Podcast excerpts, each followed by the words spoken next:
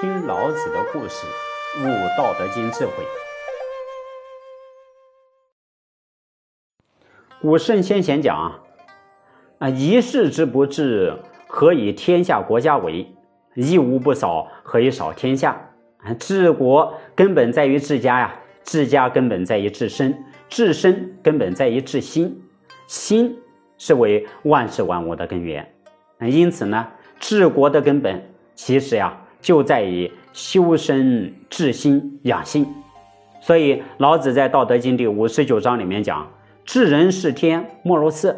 夫为色，是为造福。造福谓之重积德。重积德，则无不克；无不克，则莫知其极。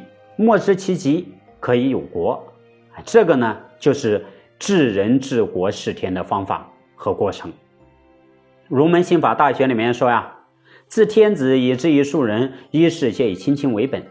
啊，修身以尊道积德作为指导原则，能够顺此而为，啊，以至于到圣德至善，民之不能忘也的地步，则能够上下一心，其乐融融啊。那么，同样在《中庸》里面是这样讲的：君子之道，安然而日章；小人之道。”敌然而日亡，君子之道淡而不厌，简而文，温而理，知远之近，知风之至，知危之险，可以入得矣。那么这一个话呀，就区别了君子和小人。君子呢，能够持之以恒，能够在细腻的地方用功夫；但是呢，小人就毛毛躁躁，颗粒度太粗。这个就告诉我们，修道入德的方法要往。广远的地方看，却要在近微的地方入手，嗯，所以老子在《道德经》第六十章里面讲啊，治大国若烹小鲜，啊，必须时时处处小心谨慎，才会不至于有错呀。老子在第六十三章里面又讲了，图难于其易，为大于其细，天下难事必作于易，天下大事必作于细。同样在六十四章里面又说：“其安易时，其未兆易谋，其脆易判，其危易散。为之于未有，治之于未乱。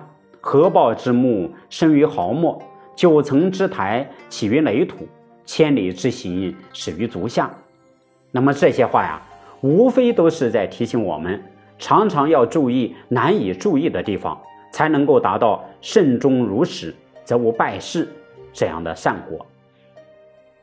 我们再看呢，《中庸》里面还说呀：“是故君子戒慎乎其所不睹，恐惧乎其所不闻，莫陷乎隐，莫显乎微，故君子慎其独也。”这就是说呀，能为道是从的人，自然可以在无形中累积大德。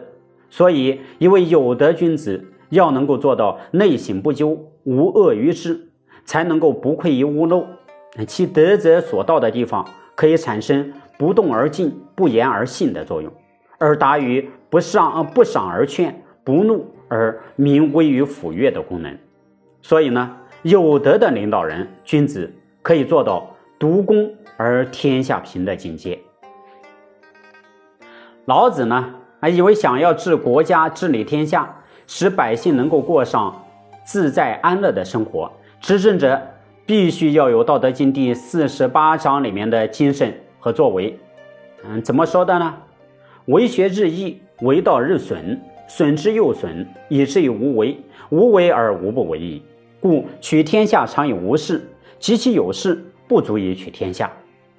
那么，这种无为而治的观念，正是老子所提倡治国之道的最高目标。因此呢，还要达到啊。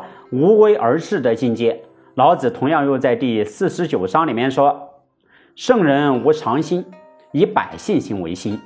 善者无善之，不善者无以善之，得善；信者无信之，不信者无以信之，得信矣。”这个呢，嗯，这个话的意思啊，那我们简单来说一下，也就是说，圣人是心怀天下的，啊，他是能够心包太虚的。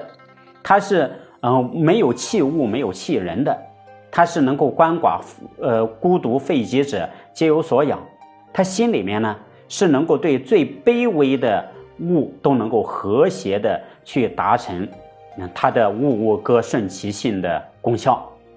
这个也正是《尚书》里面所记载的“天视自我民事，天听自我民听”啊道理所在。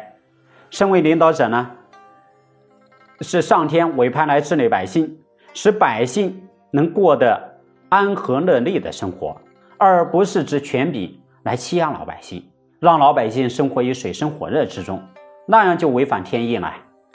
哎，所以孔子在《中庸》里面又说：“好学近乎智，力行近乎仁，知耻近乎勇。